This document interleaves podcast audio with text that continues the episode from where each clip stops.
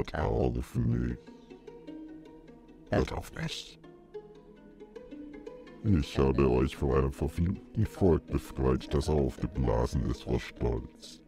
Reformer, die sich dem Gesetz und der Ordnung der heiligen Kirche widersetzen, die die Ordnung Jesu ernst ist. Indem ich Wunder tat, habe ich euch hervor an diesen Ort gebracht. Ich habe euch das Brot der Erkenntnis und des Verstandes offenbart und habe euch in der Erkenntnis Christi unterwiesen, ich, der Geist der Weisheit bin. Ich habe euch die Erkenntnis Christi gelehrt, die die Wissenschaft von allen Dingen ist, und euch offenbart, was selbst der Kirche verborgen war.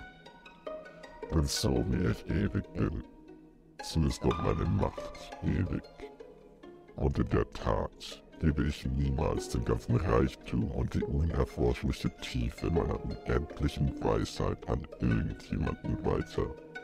Keinem Menschen noch zu irgendeiner Zeit oder einem Zeitalter, noch einem Volk, noch in irgendeinem Jahrhundert. Deshalb habe ich euch mit Brot versorgt, als ihr nach Stein fragtet, so wie es die Zeit erforderte. Jetzt obliegt es mir, euch mit meiner unbesiegbaren Weisheit und Macht zu verteidigen und zu schützen.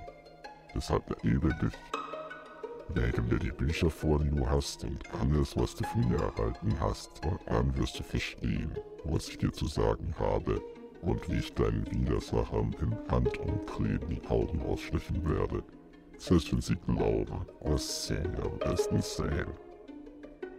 Herzlich willkommen zu unserer zweiten Folge. Ja, wo haben wir das letzte Mal aufgehört? In der letzten Folge haben wir John Dee, einen englischen Mystiker, Astrologen, Mathematiker Philosophen kennengelernt, der zusammen mit seinem Medium Edward Kelly, einen ziemlich zwielichtigen Typen, den Versuch unternommen hat, mit Gott und mit Engeln in Kontakt zu treten.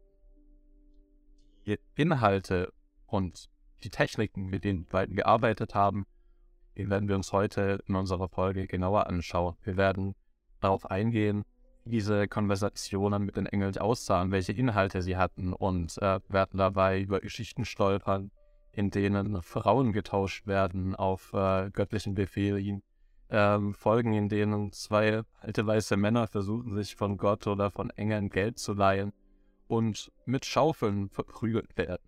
Nachdem wir uns dann diese Seancen, den Inhalt der Seancen angeschaut haben, der über sieben Jahre aufgezeichnet wurde, versuchen wir nochmal den Bogen zu spannen und zu interpretieren und zu deuten, diese Gespräche, die sie dort geführt haben und die Aufzeichnungen geführt haben, die Theorien, die sie dafür erarbeitet haben, nichts weiter als Humbug waren äh, und den Gedanken Kellys entsprungen ist, ob es vielleicht tatsächlich Konversationen, Wesenheiten außerhalb unserer normalen Wahrnehmung äh, handelt oder ähm, ob es vielleicht auch auf eine psychische Krankheit hindeuten könnte, gegen die beiden alle heimgefallen sind. Wir sind stehen geblieben, als John Dee das erste Mal auf Edward Kelly trifft. Edward Kelly, ein zwielichtiger Mensch, ein Alchemist, dem vermutlich die Ohren abgeschnitten wurden, weil er Münzen gefälscht hat, weil er Verträge gefälscht hat.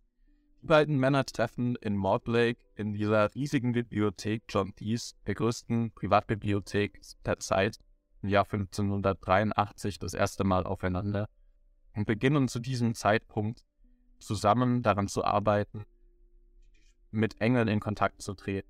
Mit, äh, ja.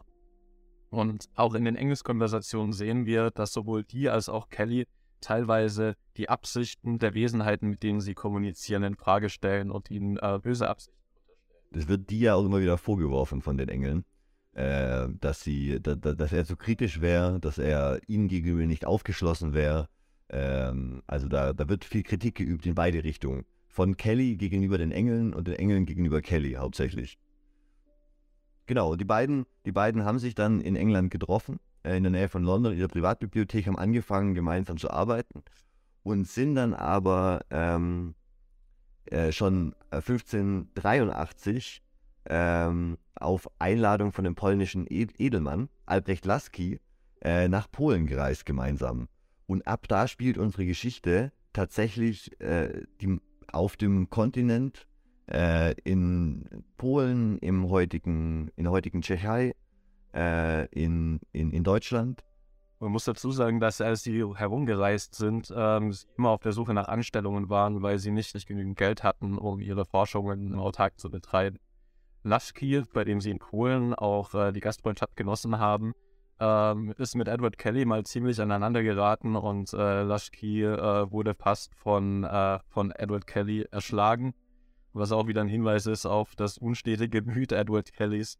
Ähm, man hört immer wieder äh, Aufzeichnungen in dieses Tagebuch, in dem äh, Kelly mal wieder über die Maßen äh, blasphemisch ist, mal über die Maßen gereizt ist. Er war wohl an, in Episoden relativ cholerisch, was die Reisen nicht so einfach gemacht hat. Dazu muss man auch noch sagen, dass sie natürlich nicht alleine gereist sind, sondern dass sowohl die als auch Kelly mit ihrer Familie herumgereist sind. Kelly hat dann geheiratet.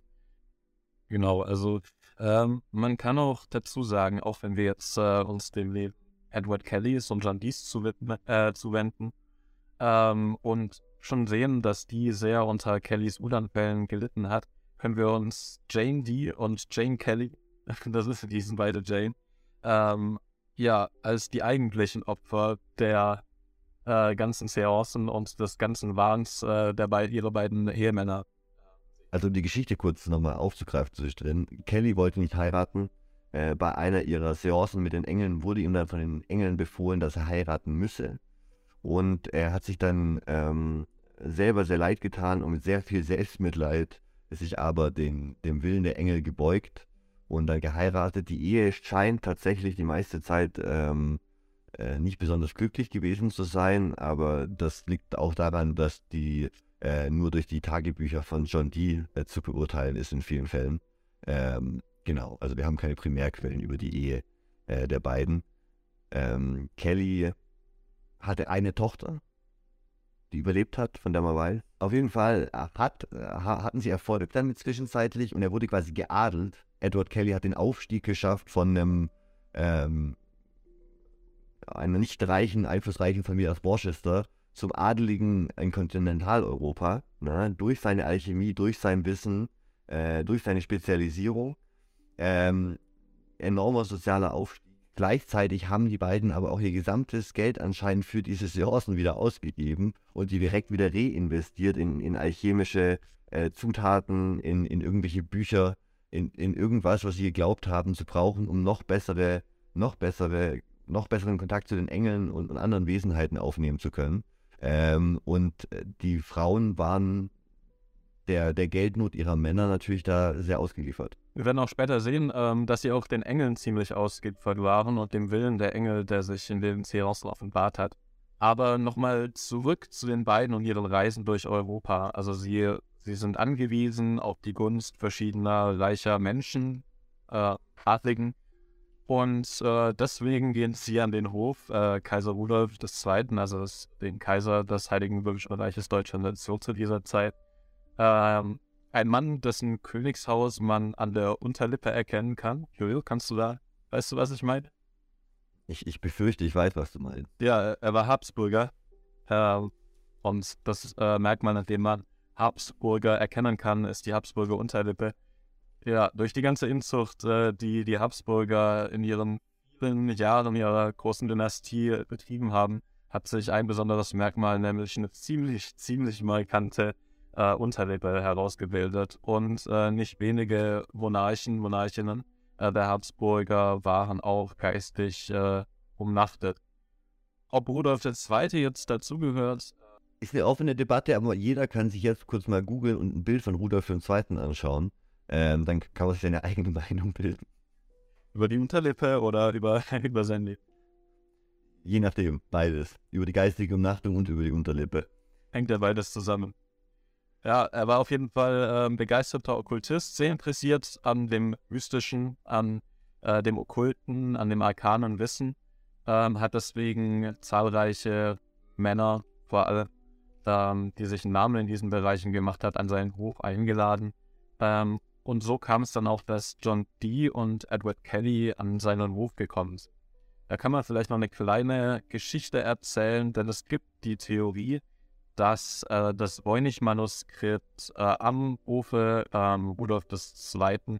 von Dee gelesen wurde. Es gibt sogar die Theorie, dass Kelly das Voynich-Manuskript an Rudolf II. verkauft hat. Das Voynich-Manuskript ist ein uralter Foliant, ähm, so aus dem, ja, wird geschätzt für das 15. Jahrhundert, das in einer unbekannten Sprache niedergeschrieben wurde. Eine Sprache, die ungefähr syntaktischen und semantischen äh, Definitionen einer Sprache äh, eine eigene Lexik aufweist, eine, ein eigenes Alphabet. Und ähm, bis ins 21. Jahrhundert wurde versucht, dieses äh, Buch, das relativ aufwendig hergestellt wurde, zu entschlüsseln. Und bislang ist es keinem gelungen. Ähm, und es gibt eben die Theorie, dass äh, die und oder Kelly Rudolf II. dieses Werk ähm, geschenkt haben, verkauft haben, woher. Was gesichert ist, dass sich auch am Hofe Kaiser Rudolf äh, II. dieses Manuskript befunden hat, aber es ist nicht klar, was zur Hölle da drin steht und ob vielleicht der zwielichtige Edward Kelly da eine Möglichkeit gesehen hat, äh, die weiteren alchemistischen und okkulten Hier zu finanzieren. Kleiner Einschub.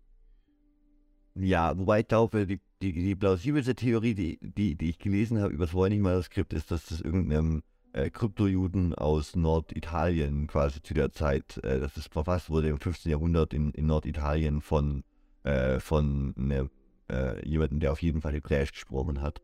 Äh, das waren, glaube ich, die, die neuesten Sachen, die ich gefunden hatte, noch nicht mal.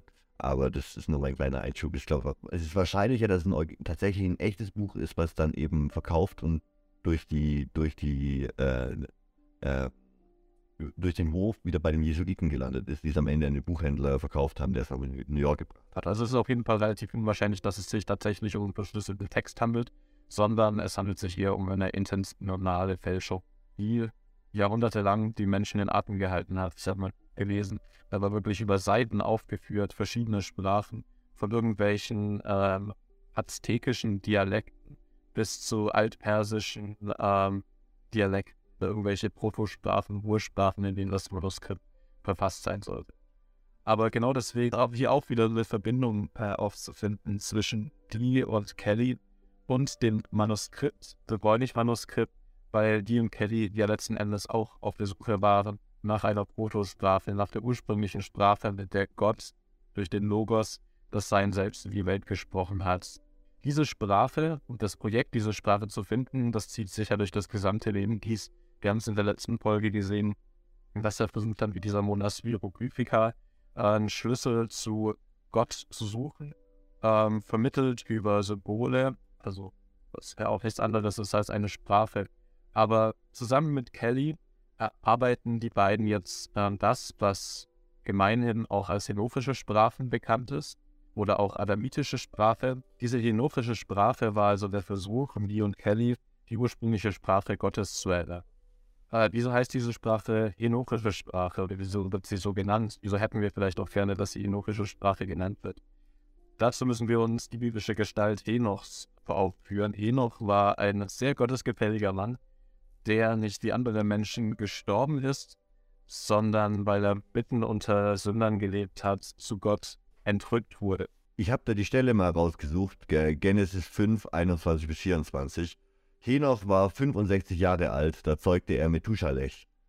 Nachdem Henoch Methuschalech gezeugt hatte, ging er mit Gott 300 Jahre lang und zeugte Söhne und Töchter. Die gesamte Lebenszeit Henochs betrug 365 Jahre. Enoch ging mit Gott, dann war er nicht mehr da, denn Gott hatte ihn genommen. Diese letzte Stelle ist quasi die Stelle, wo er nicht stirbt, sondern er entrückt wird, ähm, auch wo, wo, wo spätere Jesusbilder und, und der, die, die Himmelsfahrt äh, danach gemodelt wurden. Aber es ist eigentlich nur dieser eine Satz, der, der zu sehr viel gemacht wurde, weil der eben so kryptisch ist und einfach gesagt wurde, er wurde von Gott genommen. Genau dieser Satz wurde dann auch in verschiedenen gnostischen Strömungen, also Strömungen des Urchristentums, wurde dieser Mythos weitergesponnen und Geschichten geschrieben über die Figur Henochs, über das, was er im Himmel sieht, wie er mit Gott in Kontakt tritt na, das erste, also konkret das erste Enoch-Buch, es gibt drei Bücher Enoch, von e, des Enoch und das erste Buch Enoch ist quasi das bekannteste, was äh, im 19. Jahrhundert erst wieder äh, in Äthiopien wiederentdeckt wurde, äh, was, was es zu, was es zu Ausschnitten, ausschnittsweise auch auf Aramäisch und Griechisch gibt. Ähm, aber das gesamte Buch in der Ko Komplettüberlieferung äh, wurde quasi aus dem Äthiopischen, aus dem Aramäischen ähm, übertragen. Oh, ah, Amarischen, Entschuldigung, habe ich nicht Aramäisch, aus dem Amarischen übertragen. Äh, und äh, in, in der Geschichte wird quasi das gesamte Wissen der, der, der Menschheit ähm, innerhalb der Mythologie äh, quasi gesammelt, weil Enoch diese 300 Jahre im, im Paradies war und ihm dort alles erklärt wurde, alles Wissen, alle, alles Wissen über das Leben nach dem Tod, wie dieses Paradies ist und so. Und, und, und äh, genau, diese Berufung auf den ältesten Patriarchen der Also, super spannendes Buch, ein apokryphes Buch, ähm, das in der äthiopisch-orthodoxen Kirche im Kanon äh, ist, aber es leider nicht in unserem protestantischen oder äh, katholischen Kanon geschafft hat. Ähm, allerdings enthält das Alte Testament ganz viele Anspielungen und das ist immer noch eine Debatte, ob das Henoch-Buch äh, vor Genesis 1 geschrieben wurde. Denn äh, ja, es ist eine super spannende Geschichte. Es kommen Riesen vor, die sogenannten Nephilim, die ähm, auf der Welt wandern weil sich die Söhne Gottes, die Engel und die Töchter der Menschen vereinigt haben, beziehungsweise die Söhne Gottes äh, die Frauen vergewaltigt haben und aus dieser Verbindung ging dann die Nephilim hervor, ähm, die unter den Menschen gewütet haben. Ähm, Henoch. Die auch im Alten Testament äh, erwähnt werden. Genau, an der Stelle 1. Moses 6, äh, kann ich vielleicht auch kurz vorlesen. Denn als die Gottessöhne zu den Töchtern der Menschen eingingen und ihnen Kinder gebaren, wurden daraus die Riesen. Das sind die Helden der Vorzeit, die hochberühmten Enoch wurde quasi in seiner Zeit im Paradies, wo er entrückt war, äh, wurde ihm die adamitische Sprache, äh, die quasi von Adam gesprochen wurde, sein Vorfahr vor nicht allzu langer Zeit in der Schöpfung quasi, äh, wurde ihm das Geheimnis bei der, der geheimen Originalsprache, äh, die Macht über die Dinge hat, quasi, wurde ihm äh, äh, übertragen. Und das hat dann später auch in, in der, Kaba in, in der Kabalen Theorie äh, einen großen Einfluss gehabt, weil die Kabbala eben auch auf der Suche war nach dieser, nach dieser Ur, nach dem Urhebräisch, nach dieser adamitischen, enochischen äh, Sprache der Engel. Genau. Genau. Also alle Sprachen, die wir heutzutage sprechen, sind ja Sprachen, die erst nach dem, äh, der großen Sprachverwirrung, nach dem Turmbau zu Babel entstanden sind. Und auch davor äh, gab es auf der Welt durch den äh, Sündenfall, durch die Vertreibung aus dem Paradies, eine Verunreinigung der Sprache und auch die Sprache, die Henoch erlernte, ähm, die kam zwar auf die Welt, doch die Sprache wurde korrumpiert durch die Sünde der Menschen. Also die führt das, führt das auch äh, aus und gibt so eine Mythologie dieser Sprache, die sie da zutage fördern. Und diese Sprache Henochs wurde eben von Satan genutzt, um das Böse in der Welt zu verbreiten. Also praktisch eine Macht, eine Sprache, wie bei Star Wars, die von Guten wie von Bösen genutzt wird, und durch die Machenschaften des Satans und den Unglauben der Menschheit wurde diese Macht eben zur schwarzen Magie, die auch für die ein äh, Faktum in der Welt darstellt. Ähm, also interessant, dass sich aus dieser Sprache ähm, auch die schwarze Magie herleiten lässt. Ähm, also was sie in dieser Sprache versucht haben herzustellen, ist eine Sprache, in der das Bezeichnete und das Bezeichnende zusammenfallen. in der es keine Differenz zwischen der Sprache und der Realität gibt, sondern die Sprache selbst eine Realität darstellt. Also das ursprüngliche Wort Gottes. Am Anfang war das Wort, mit dem Gott das Sein selbst in die Welt gesprochen hat. Wie haben denn die beiden die Sprache der Engel, ähm, äh, wie wurde sie ihnen zuteil? Wie, wie haben die beiden das denn technisch gemacht? Wir stellen uns vielleicht diese Kommunikation mit den Engeln als relativ simpel vor. Man schaut vielleicht einfach in eine Glaskugel oder stellt sich einfach vor, man spricht mit den Engeln wie im Gebet. Aber die beiden, die ja nicht zuletzt auch Wissenschaftler waren und äh, Wissenschaft ist ja immer Theorie geleitet, ähm, die beiden haben ein unglaublich komplexes System geschaffen, um überhaupt mit den Engeln in Kontakt zu treten und diese Sprache zu lernen. Ähm, Stück für Stück haben sie eigentlich ähm, die Sprache von den Engeln übermittelt bekommen und konnten das am Anfang noch gar nicht äh, richtig. Sie haben von den Engeln beispielsweise erstmal die enochischen Rufe kennengelernt, dann praktisch Zauberformeln in der enochischen Sprache. Genau, und wie haben Sie denn das gemacht? Wie haben Sie denn diese Sprache konkret äh, von den Engeln mitgeteilt bekommen? Wie lernt man eine Sprache? Äh, und wie wird einem eine Sprache und Alphabet zuteil? Ähm, ich lese euch mal den ersten Aufruf davon vor. Olsonf was ge, goho lat bald, lanisch kalcht wonpo. Bedeutet übersetzt, ich herrsche über dich, sagt der Gott der Gerechtigkeit in einer Macht, die über das Firmament des Zorns erhaben ist. Wenn man sich das mal vorstellen kann. Olson Forsge Goholat bald, sag ich mal. Äh, also diese Rufe haben sie von den Engeln gelernt, indem sie äh, eine relativ komplexe Konstruktion aufgebaut haben, äh, nämlich den heiligen Tisch, der die Basis ihrer Installation gebildet hat.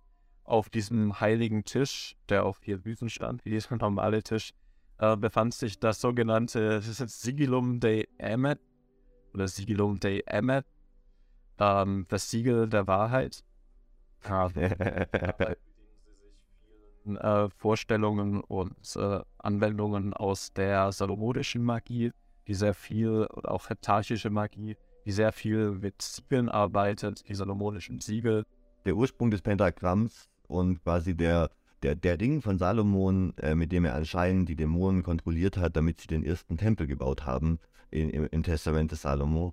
Äh, und äh, das, das, Pentagramm äh, zu dem großen Schutz und magischen Symbol gemacht hat, das sowohl in, in islamischen, christlichen als auch äh, jüdischen Religionsgemeinschaften eine große Bedeutung danach hatte. Ähm, genau.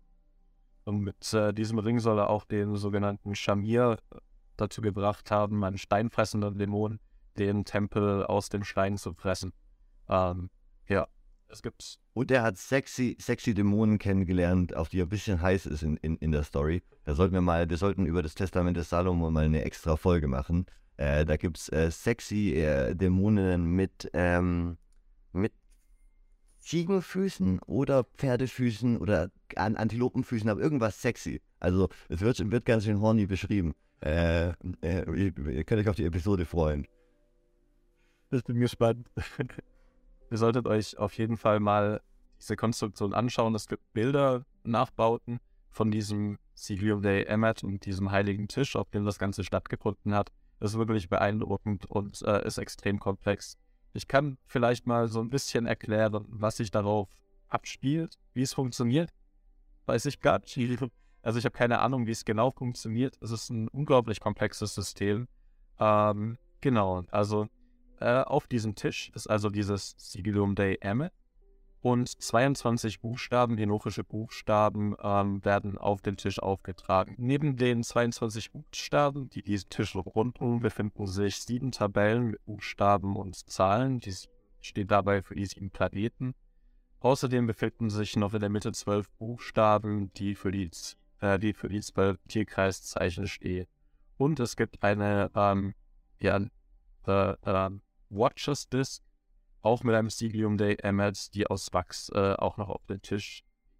Und um euch mal kurz zu äh, erläutern, wie kompliziert das ganze System ist, werde ich einfach mal kurz vorlesen, wie dieser Aufbau zu verstehen ist. Also vier dieser Tafeln werden den vier Elementen zugewiesen, die sogenannten Wachtürme.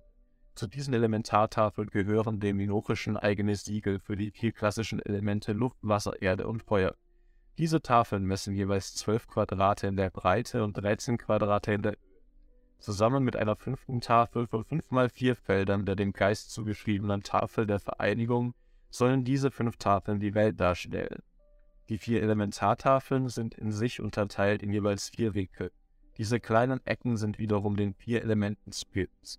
Die vier kleinen Ecken einer jeden Elementartafel werden durch drei Linien getrennt. Die von die von oben oder unten gezählte siebte Zeile wird Linea Spiritus Sancti genannt. Die siebte Spalte von rechts wird Linea Dei Patris genannt. Die siebte Spalte von links wird Linea Dei Filius genannt. Die beiden letztgenannten werden auch als Linea Pei Patris Filii zusammengefasst. Die vier Wachtürme und die Tafel der Vereinigung enthalten jedoch keine Worte in henofischer Sprache, sondern sollen durch ihren inneren Aufbau die göttliche Hierarchie in vier Aspekten der Welt darstellen. Sie werden unterteilt in verschiedene Klassen von Namen, welche als Geister, Engel, Senioren, Prinzen und Könige bezeichnete Wesen beschreiben, die auf teils komplexe Weise aus den Tafeln gewonnen werden können. Die Anzahl der Buchstaben eines solchen Namens sowie die Herkunftstafel der Buchstaben weist auf den Stand in der Hierarchie hin. In den kleinen Ecken der Elementartafel sich jeweils 16 sogenannte dienende Felder, über jeder Ecke vier chirurgische Felder gesetzt sind. Aus diesen Feldern ergeben sich jeweils 16 Engel und vier Cherubim pro kleiner Ecke.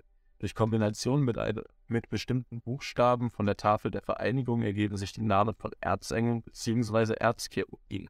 In allen Elementartafeln werden im Wesen der kleinen Ecken dieselben grundlegenden Eigenschaften oder Zuständigkeiten zugeschrieben.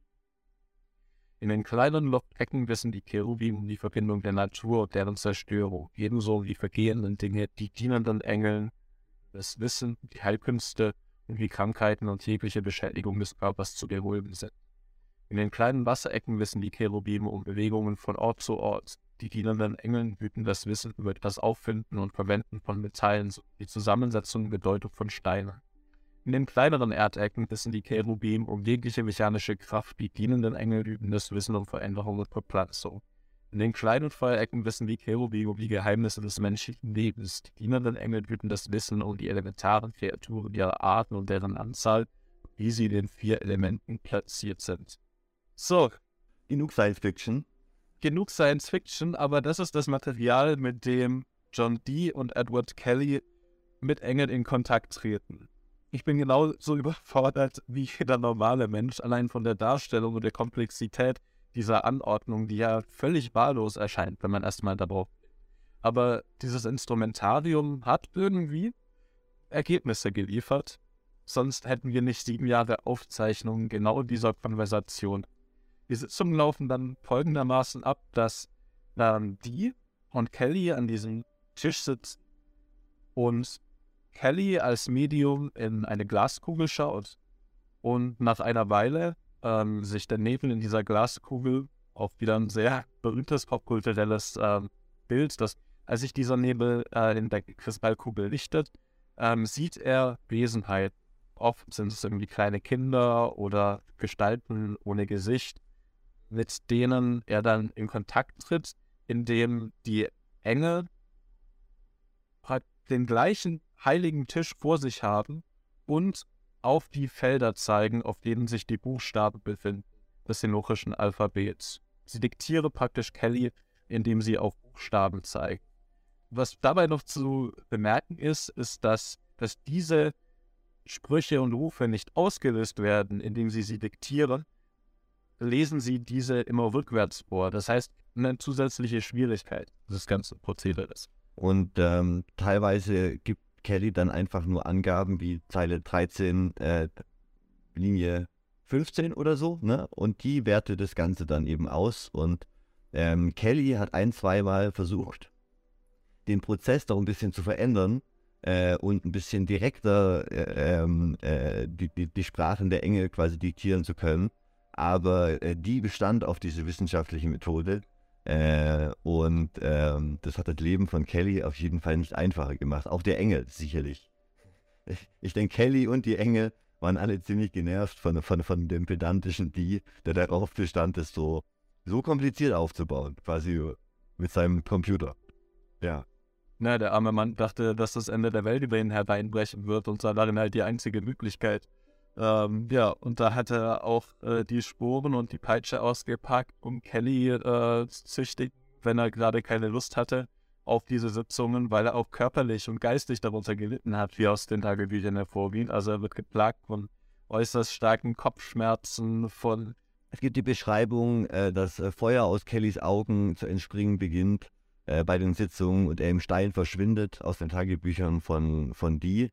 Ähm, und äh, es gibt äh, also mehrere Hinweise auf äh, eine Art Bohr, in die Kelly äh, während der Seancen gerät. Äh, es gibt auch äh, Hinweise auf Seancen, die ausgelöst wurden von Geisteszuständen von Kelly, die außerhalb des Normalen liegen würden ähm, oder des Neurotypischen.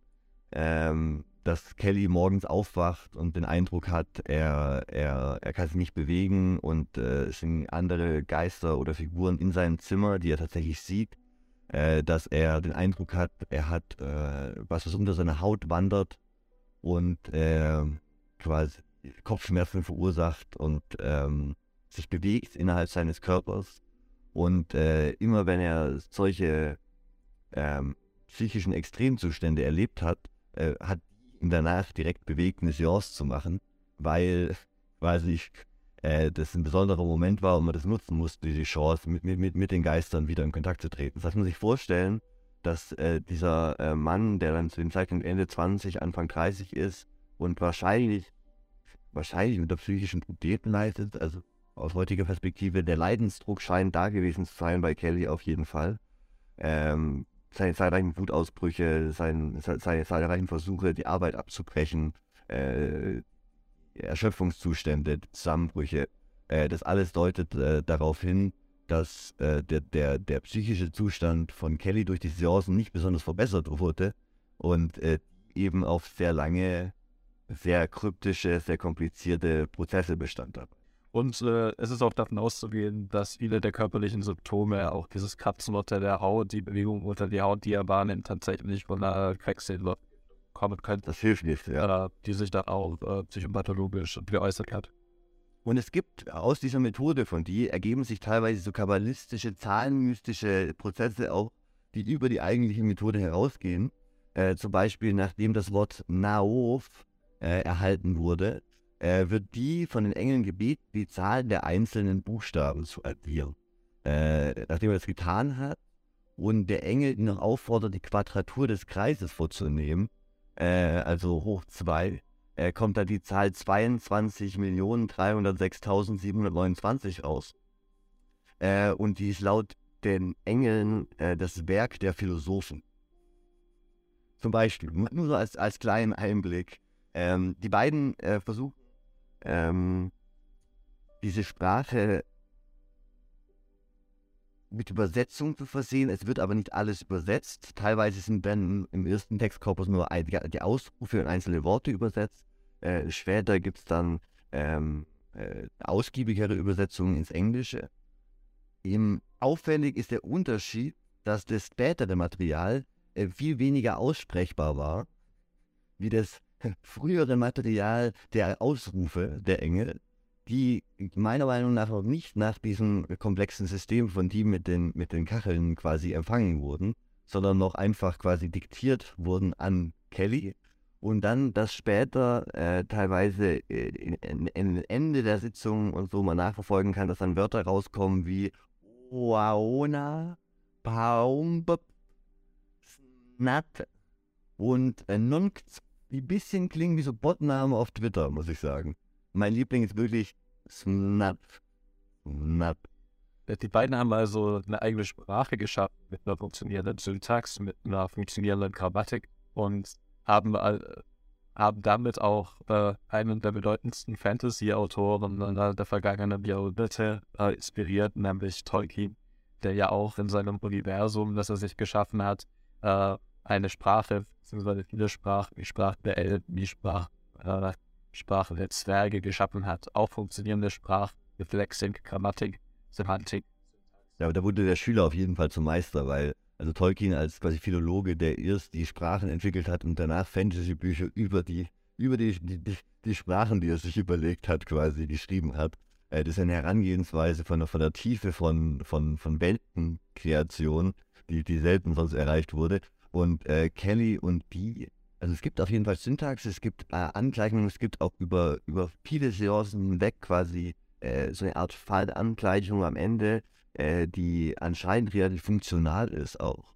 Ähm, aber es sind ja auch gebildete Männer. Also auch in der Seance ist ja Kelly jemand, der Latein spricht, der zu dem Zeitpunkt immer besser Griechisch lernt von, von die und den Engeln, äh, wenn, er sich, wenn er sich nicht über sie beschwert. Äh, und ähm, gleichzeitig zu diesen ganzen Sprachexperimenten, linguistischen, äh, adamistischen Versuchen, die die beiden vornehmen, ähm, spielen in den Seancen auch ganz andere Themen eine Rolle. Es geht zum Beispiel um ihre Geldprobleme, die sie zunehmend haben und äh, den Versuch, ähm, an Geld zu bekommen über die Seance. Also sie versuchen immer wieder die Orte von, von Schätzen äh, zu bekommen, weil die Engel wissen sicherlich, wo altes Gold irgendwo vergraben ist. Ähm, einmal versucht sich Kelly, ich glaube, 100 Pfund zu leihen von dem Engel und wird da, da ganz schön ähm, hart abgewiesen. Ähm, Moment mal, hatten die beiden sich nicht vorgenommen, die Welt zu retten? War da nicht irgendwas mit der Apokalypse? aber, das, aber es ist schwer, wenn man keine Kohle hat, ne? Vor allem, äh, wenn man so, so Highlife-mäßig unterwegs ist und die ganze Zeit irgendwelche Spezialsachen für seine Alchemie braucht. Ähm, Die brauchen, man braucht ja eine regelmäßige Zufuhr von Quecksilber, um sich weiterhin zu vergiften. Ich meine, die Engel machen quasi einige äh, Voraussagen äh, in die Zukunft auch. Äh, zum Beispiel, dass die Juden wieder zurück nach England erlaubt werden. Die wurden im, im Frühmittelalter, Hochmittelalter mal aus, ausgewiesen, komplett aus England. Ähm, ja, England.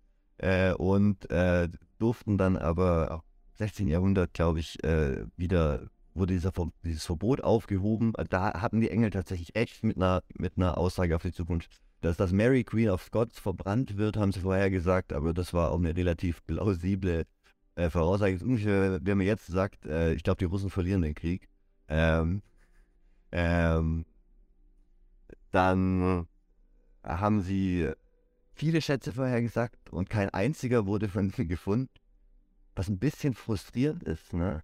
Ähm, aber man muss sagen, die Engel hatten wahrscheinlich eine gute 50-50-Quote, was ihre, was ihre Voraussagen anging.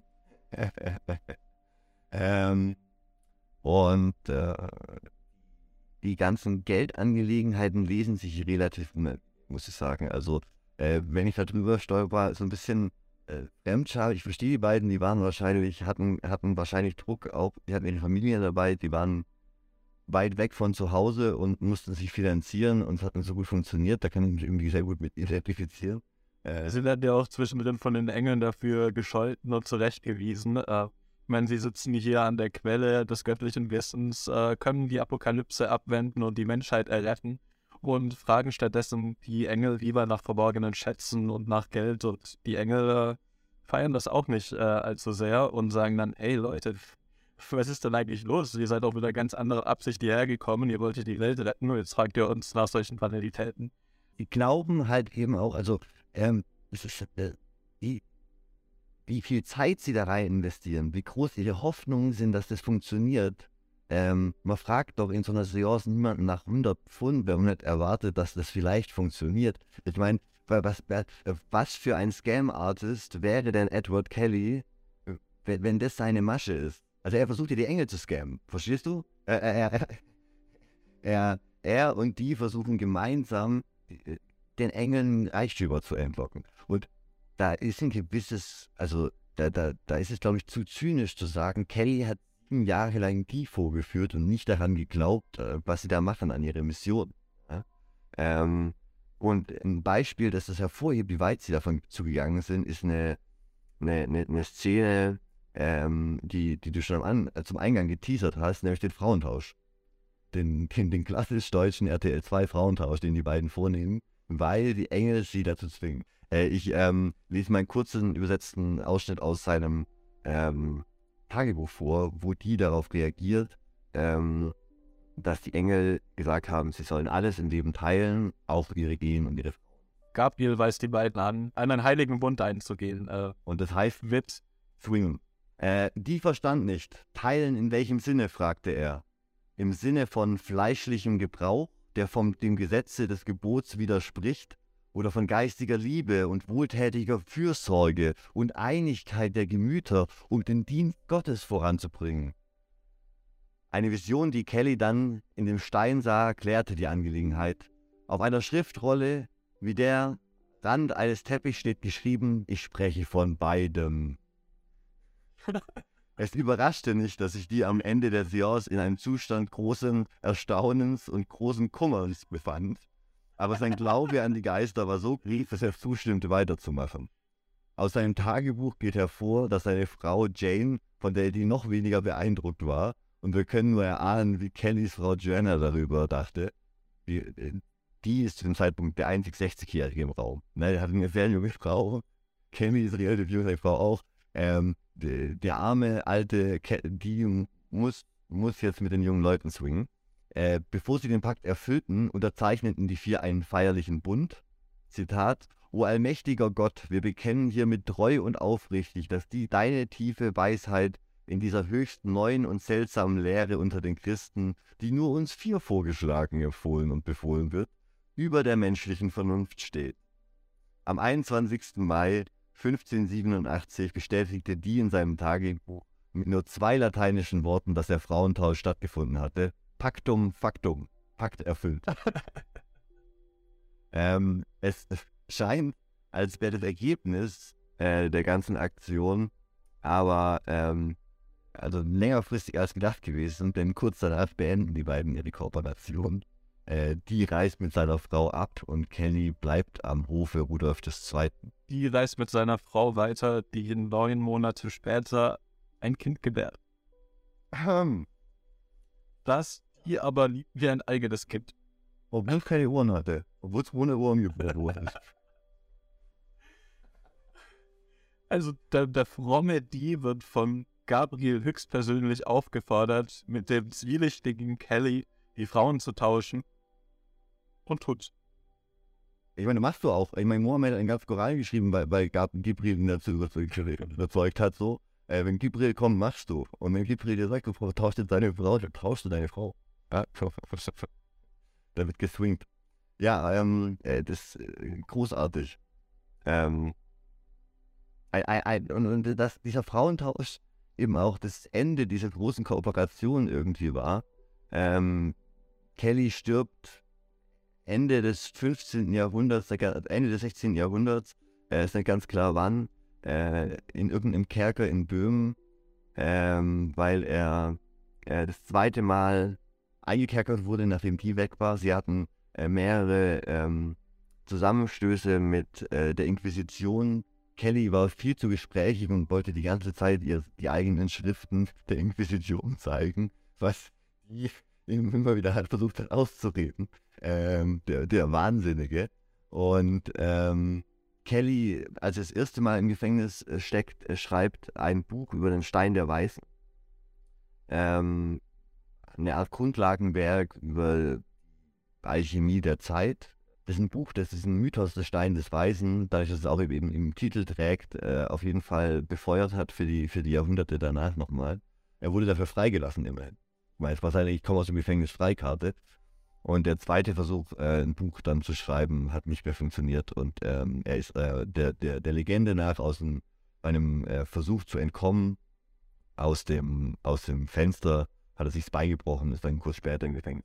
Muss man dazu sagen, dass es zu einer Zeit stattgefunden hat, äh, als dann der Frauentausch stattgefunden hat, in dem Kelly eine äh, Festanstellung am Hofe Rudolf II. bekommen hat. Das heißt, die finanzielle Abhängigkeit äh, von die und seiner Unterstützung nicht mehr so notwendig war, ähm, was der Theorie immer Vorschub geleistet hat, dass der ohnehin schon relativ zwielichtige Kelly äh, die nur ausgenutzt hat und sobald sich die Möglichkeit gegeben hatte, sich loszureißen ähm, aus diesem komischen Pakt, aus diesem Bund, den er eingegangen ist, hat er diese Gelegenheit wahrgenommen und äh, ja.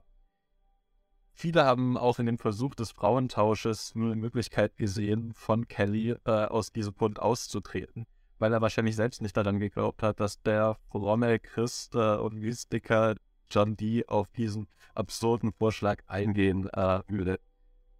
Das, diese, diese Deutung ähm, funktioniert allerdings nur, wenn wir annehmen, dass alle Seancen, die Dee und Kelly abgehalten haben, intentional von Kelly vorgetäuscht wurden und alle Ergebnisse da nur seiner Imagination, seiner Kreativität äh, zuzuschreiben sind, die sich äh, dann offenbart hat. Also was man festhalten kann, ist, dass Kelly unglaublich kreativ war, unglaublich charismatisch, belesen und ähm, es ihm irgendwie gelungen ist, diese unglaublich komplizierte Sprache des sinofischen Alphabets sowie die ganzen Apparaturen und technischen Details der ganzen Sitzung, ähm, wie sie sich die ersonnen hat, zu verstehen und die komplexe Syntax und Semantik, die ganze Lexik äh, von diesem henochischen, adamitischen Alphabet zu erlernen, hoch elaborierte und äh, äh, rhetorisch anspruchsvolle äh, Gespräche, die die Kelly und die Wesenheiten führen. Das sind äh, tiefgründige und allegorische, äh, durchaus auch prosaische Episoden. Die ähm, spannendste Deutung, die, die mir auf jeden Fall begegnet ist, äh, war äh, eine deutliche Abkehr von, dieser, von diesem klassischen, wie du schon beschrieben hast, von der Erzählung, dass eben äh, der gutgläubige Die ähm, jahrelang von Kelly vorgeführt wurde, äh, um, um ausgenommen zu werden. Ja. Ähm, ist die, die eher psychoanalytische Herangehensweise, die, die Unter Untersuchung, dass ähm, da eben eine Person in einer Art Trance-Zustand Ja, man, man, könnte diese ganzen Seancen so deuten, als dass äh, Kelly praktisch sein Unbewusstes in diese Seancen äh, projiziert hat. Ähm, und in den, in den Episoden ähm, ja Kellys Person und Kellys, Kellys Weltsicht sich eigentlich offenbart. Und das nichts anderes ist als dies, äh, Kellys Kommunikation mit dem Unbewussten. Ähm, deswegen ließe sich auch erklären, weshalb auch die Engel skeptisch gegenüber ihm selbst sind. Dieser ständige Widerstreit, dieses ständige äh, Kräftemessen zwischen Kelly und den Engeln, welche Sprachen gesprochen wird, äh, auch diese, äh, genau die Beschreibung, dass, dass, dass als Kelly Sachen ausspricht, die er nicht aussprechen soll, dass er dann mit, mit äh, Schaufeln verprügelt wird tatsächlich, also dass der äh, körperliche Schmerzen leidet da vor dem Spiegel oder ja, vor dem Kristall. Und das deutet ja schon auf eine sehr tief, tiefe Auseinandersetzung mit dem inneren Ich, dem, dem Über-Ich und dem, was weiß ich, den, den, den unbewussten Ebenen äh, äh, statt. Und dass äh, Kelly da so viele Charaktere heraufbeschworen konnte, unterschiedliche Figuren mit unterschiedlichen Sprachstilen, das ist auf jeden Fall eine große literarische Leistung und vielleicht eben auch ein Rückschluss auf innere Prozesse in Kellys Kopf. Es gibt ja das Phänomen, dass in Zungen sprechen, dass äh, Menschen in Trance fallen und einfach. Äh Glossalie, ja. Äh, man kennt es in unserem, in unserem Raum heutzutage hauptsächlich aus so Pfingstgemeinden und so, ähm, wo, wo dann eben viel in, in Zungen gesprochen wird, das ist dort die Formulierung dafür. Ähm, und es gibt dazu Untersuchungen und das kann man tatsächlich lernen oder kann man besser drin werden. Und das ist quasi, je, je öfter man in Zungen spricht, das, das ist was, was man quasi lernen kann und dann entwickelt man dann eine gewisse Routine und dann kann man diesen Modus ausschalten. Oft ist Glossalie aber halt wenig, sind, also wenig an sich geleitet von den Sachen, die gesagt werden. Es gibt Glossalie, wo, wo, wo, wo tatsächlich Wörter äh, quasi wie eine Wahrsagung dann hervorkommen und das, was man in der Pfingstgemeinde kennt, quasi die, die werden von den Sprachen der Engel besessen und, und das ist komplett unverständlich. Äh, man lernt es dann quasi auch in der Gruppe von den anderen, um, um teilzuhaben an, an der Erleuchtung quasi. Ein wichtiger Punkt ist, glaube ich, noch zu sagen, dass ähm, wenn Kelly tatsächlich äh, nur äh, ein Betrüger war, der, der die die ganzen Jahre vorgeführt hat, dann hätte es für ihn deutlich einfachere Methoden gegeben, äh, Geld zu verdienen. Äh, es war, sie haben sich da in, in extreme äh, Situationen begeben. Das war sehr schwere Arbeit. Das war Arbeit, unter der Kelly sehr gelitten hat auch. Ich, ich bin nicht der Meinung, dass alle von den Seancen äh, echt oder nicht echt sein müssen, in Anführungszeichen. Ne? Äh, das ist natürlich auch irgendwie vielleicht ein Graubereich, aber von den Beschreibungen von aus diesen Tagebüchern, ähm, da kann man nicht davon ausgehen, dass Kelly nicht tatsächlich oft in, in der Trance war und oft Sachen äh, erzählt hat, an die er sich danach teilweise selbst nicht mehr erinnert hat oder so. Ich, ich denke, das Spannungsgefälle zwischen den beiden Personen und zwischen den, ähm, den, den Wesenheiten, denen sie da begegnen, ist, äh, selbst wenn man es nur psychologisch betrachtet, eine extrem spannende Lektüre.